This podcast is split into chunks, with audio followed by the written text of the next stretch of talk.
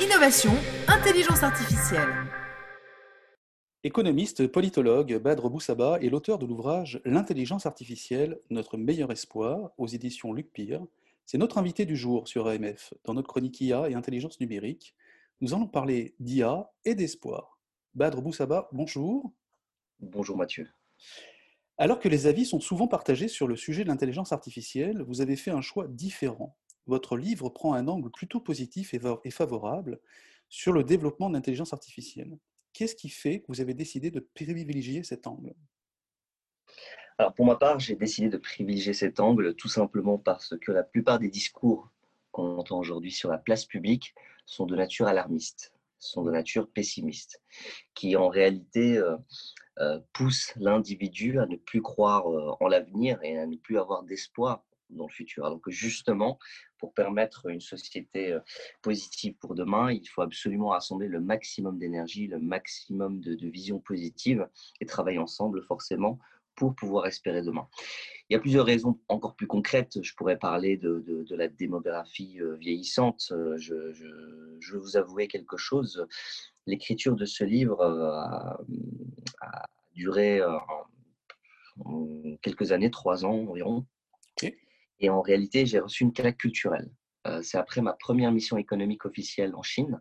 J'ai eu l'opportunité de, de, rencontrer avec des collègues euh, le, les BATX, donc euh, Alibaba, Beidou, Tencent et Xiaomi. Donc, on a pu rencontrer les représentants officiels de ces entreprises. Et donc, du coup, on a eu un échange sur l'avenir du monde. Et notamment ce discours du CFO de Beidou qui m'a plutôt marqué un, discours qui était extrêmement positif sur l'intelligence artificielle. Alors dès lors, j'écrivais déjà mon livre à ce moment-là, mais je me suis posé cette question, comment cela se fait-il que de l'autre côté du monde, l'avenir était vu comme quelque chose de beaucoup plus radieux? Et ils en ont fait en fait, ils en ont fait une, une, fin via le moyen de l'intelligence artificielle. Alors à ce moment-là, forcément, j'ai eu un angle encore plus positif et je me suis posé la question, euh, ici, euh, dans, nos pays occidentaux, comment se fait-il que l'intelligence artificielle n'est pas si, euh, on va dire, accueillie de manière positive?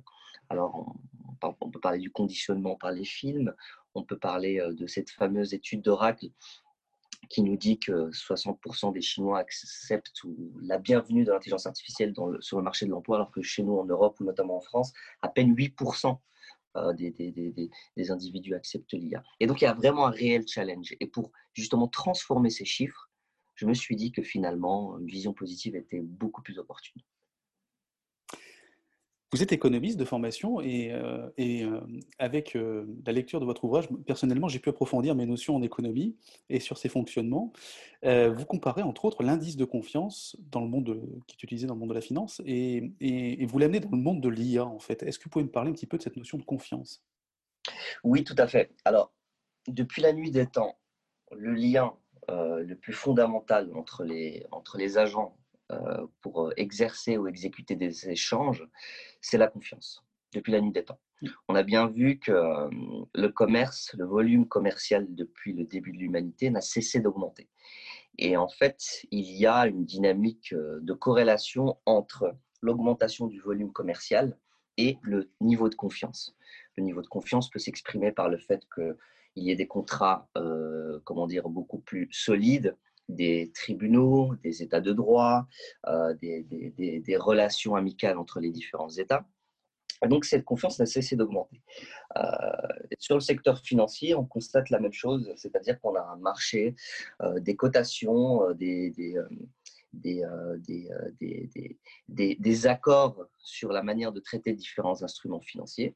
Et comme la tout à fait euh, expliqué Keynes euh, dans son livre dans le XXe siècle, dans les années 30, à partir justement d'un contest, d'un concours de beauté. Il faut savoir que la confiance, c'est quelque chose qui est construit de manière commune c'est une convention sociale, comme dirait Platon. C'est, un accord collectif. C'est comme une monnaie qu'on utilise tous les jours. On pourrait très bien, du jour au lendemain, lui retirer cet attribut de confiance. Mais parce que la totalité des individus lui donne cette authenticité, cette, cette, cette confiance, alors à ce moment-là, les échanges commerciaux peuvent perdurer. Et avec l'intelligence artificielle, c'est exactement la même chose. Sauf qu'on quitte l'aspect monétaire pour euh, se diriger vers l'aspect de, la data, de la donnée.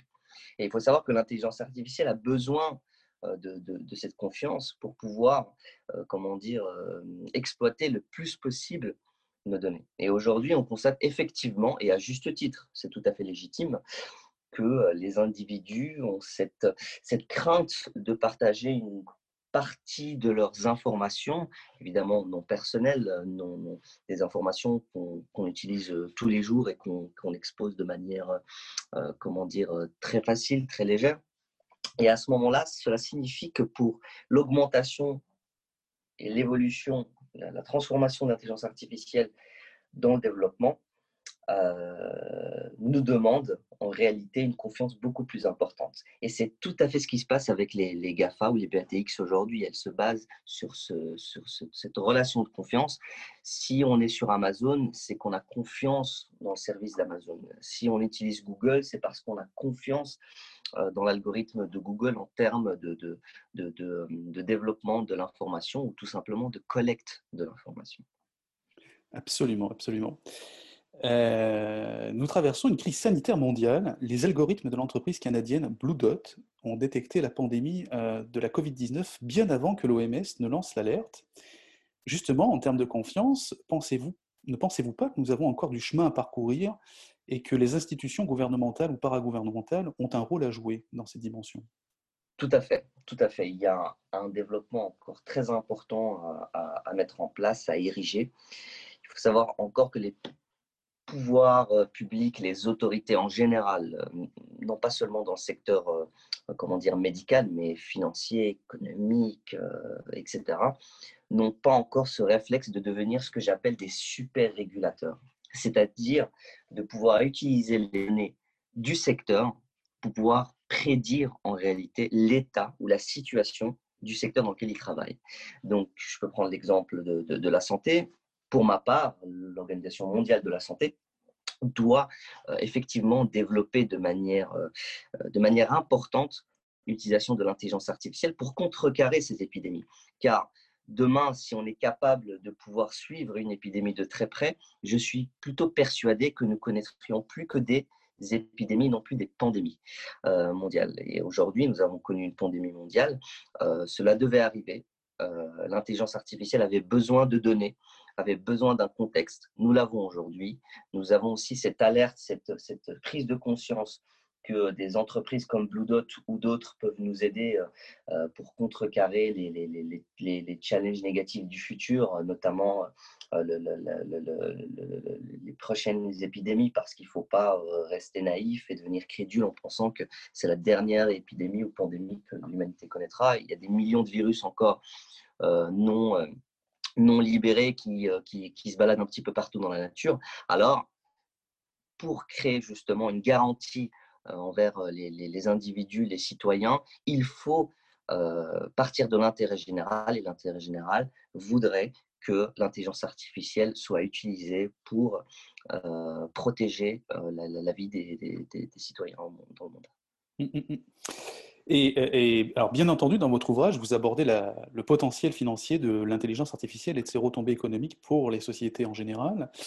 Euh, et vous parlez, entre autres, de capitalisme de données. Pensez-vous que nous pourrions diminuer les inégalités grâce à l'intelligence artificielle? Alors, pour ma part, tout à fait.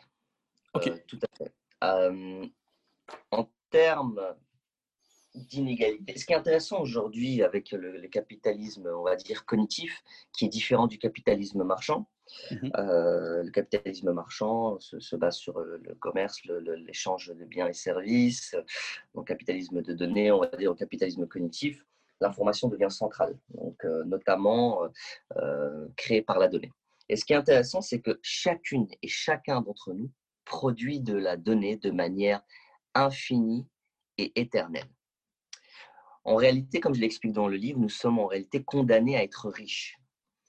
Si on remplace la monnaie, si on, en fait, aujourd'hui, on est encore, nous sommes encore coincés dans ce paradigme euh, de la richesse par la monnaie, alors qu'il est tout à fait possible euh, de, construire une richesse par la donnée. Et les GAFAM l'ont bien prouvé, encore et aujourd'hui. En réalité, sachant que chacune et chacun d'entre nous dispose d'une capacité à créer des données de manière infinie éternelle, cela signifie que personne ne sera exclu en réalité du système capitalisme cognitif de demain. Contrairement au capitalisme marchand précédent qui privilégie, euh, principalement les individus détenant un patrimoine exclusivement financier, ou bien érigé par le travail, que cela soit par le, euh, le ou l'entrepreneuriat, ou simplement parce qu'il a été hérité. Avec le monde régi par l'intelligence artificielle, le plus nécessiteux aura aussi une épargne à investir, et celle-ci sera produite continuellement. Et cela, de facto, réduira les inégalités face à l'accès au pouvoir d'achat. Je parle d'un accès tout simplement parce que ce pouvoir d'achat euh, est de plus en plus discuté aujourd'hui. Et malheureusement, on, a un angle exclusivement financier tout en euh, mettant de côté euh, l'angle totalement lié à la donnée. et alors, en conclusion, peut-être l'intelligence artificielle agit à ce jour un peu comme un miroir pour l'être humain. De par son mimétisme, elle met en lumière nos défauts, nos biais, et est-ce que finalement, l'IA ne serait pas comme une psychanalyse qui nous amène à regarder au plus profond de nous pour interroger notre, notre humanité en nous? Est-ce que, est que notre monde, grâce à l'IA, ne serait pas en train de devenir plus humain finalement Tout à fait, tout à fait. Et, euh, c'est une réflexion euh, très importante euh, qui malheureusement n'est pas suffisamment approfondie. nous avons une tendance assez importante de, voir l'intelligence artificielle comme une manière de nous éloigner de nous-mêmes, de notre épanouissement personnel et, profond ou, quasiment spirituel. Mais il faut savoir que euh, l'intelligence artificielle permet de nous rendre plus libres et plus humains. Alors, elle permet de nous rendre euh, plus, plus libres, car si je pars par exemple d'une vision, on va dire, spinoziste, du, grand philosophe Spinoza, qui est un des plus grands philosophes euh, européen qui fut extrêmement disruptif et transgressif dans sa manière d'ériger la, la, réflexion de la, par la raison. En réalité, la connaissance et l'information est une, est une denrée très importante. Euh, chaque individu est conditionné par son environnement. L'environnement, d'une certaine manière, nous dicte l'action suivante. Euh, pas un taux de 100%, mais il y a une incidence, une, causalité très importante. Il faut savoir que pour devenir maître de notre environnement, à terme, pour devenir maître de notre prise de décision, il faut connaître l'environnement. Et l'environnement décèle énormément d'informations, de, données implicites que l'intelligence biologique ne peut pas traiter de manière immédiate ni consciente. Et c'est là que l'intelligence artificielle peut venir euh, en traitant de la donnée et nous créer en réalité une information. Cette information qui peut nous augmenter dans notre manière de prendre une décision. Et cette augmentation dans la prise de décision augmente en réalité notre liberté. Elle augmente notre liberté tout simplement parce que nous avons cette capacité à mieux comprendre l'environnement et à prendre des décisions beaucoup plus profondes et qui, euh, qui est beaucoup plus en adéquation avec qui nous sommes. Et ça, c'est très intéressant. Très, très. Et l'intelligence artificielle permettra également de nous rendre plus humains. Mmh. Alors, comme je l'ai expliqué tout à l'heure, l'intelligence artificielle permet euh, de, s'alimenter en données et en créant une richesse et un système social inclusif, finalement, mmh nous contribuons à une société plus contributive et inclusive. Cela signifie que en donnant, fournissant de la donnée à des intelligences artificielles effectivement qui respectent euh, nos, valeurs et nos, codes, nos codes sociétaux, nous sommes en réalité en train de créer un monde où l'intelligence artificielle augmentera l'accès pour toutes et tous, non pas que pour nous-mêmes, mais également pour autrui. Et c'est une manière, et c'est une manière très humaine. Euh, c'est une approche très fondamentale qui me pousse, à titre personnel, de rester très positif euh, si pas optimiste pour l'avenir. Euh, Badr Boussaba, nous avons réalisé euh, cette entrevue à distance, puisque vous êtes en Belgique aujourd'hui et nous au Canada. merci de nous avoir accordé cette entrevue. Alors, question actualité, on peut vous suivre sur les réseaux sociaux, il me semble, mais, mais aussi à la télé, hein, n'est-ce pas? C'est ça. Euh, tout d'abord, merci beaucoup pour, euh, pour cette, invitation, cette interview, euh, pour parler d'intelligence artificielle. donc, du coup, pour ma part, oui, vous pouvez me suivre sur Twitter, LinkedIn, Facebook, et je suis aussi sur la chaîne belge tous les lundis sur N24 pour évoquer un point d'intelligence artificielle. Et, et, je reste également en contact pour toute question de la part de vos éditeurs.